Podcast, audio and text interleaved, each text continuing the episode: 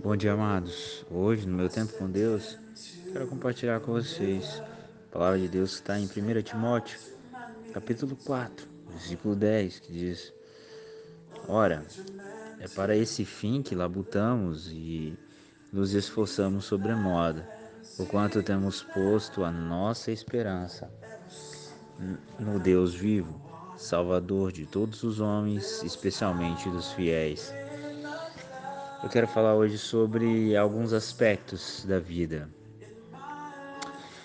A nossa vida ela começa com sofrimento.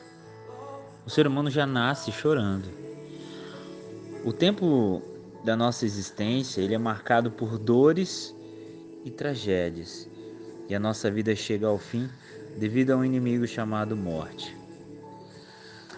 Aquele que espera escapar das dores, do sofrimento e das decepções que passamos, simplesmente não tem conhecimento algum da Bíblia, da história ou até mesmo da vida.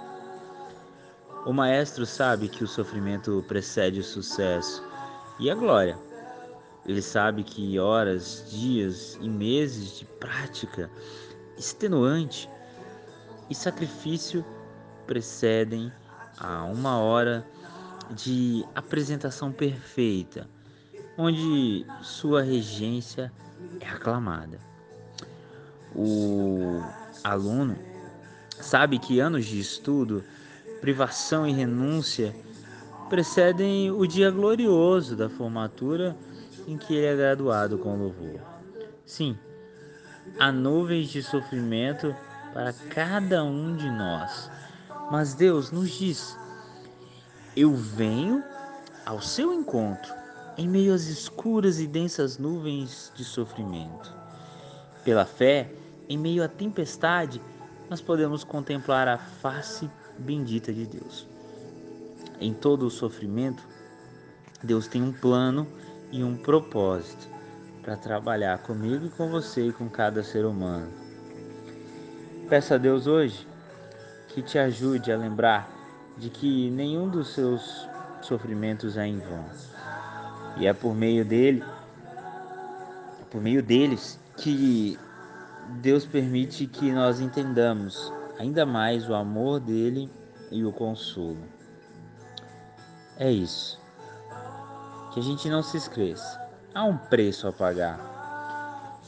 E no que tange ao caminho do céu, é muito mais fácil do que qualquer proteção a, que muitas vezes venhamos a entender ser necessário nesta vida. O caminho para o céu é Jesus Cristo. Ninguém vai ao Pai a não ser por Ele. E com esse caminho perfeito sendo seguido, as chances de dores no caminho são diminuídas.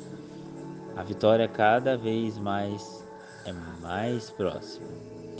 Que Deus te abençoe, que você tenha um dia na presença dele.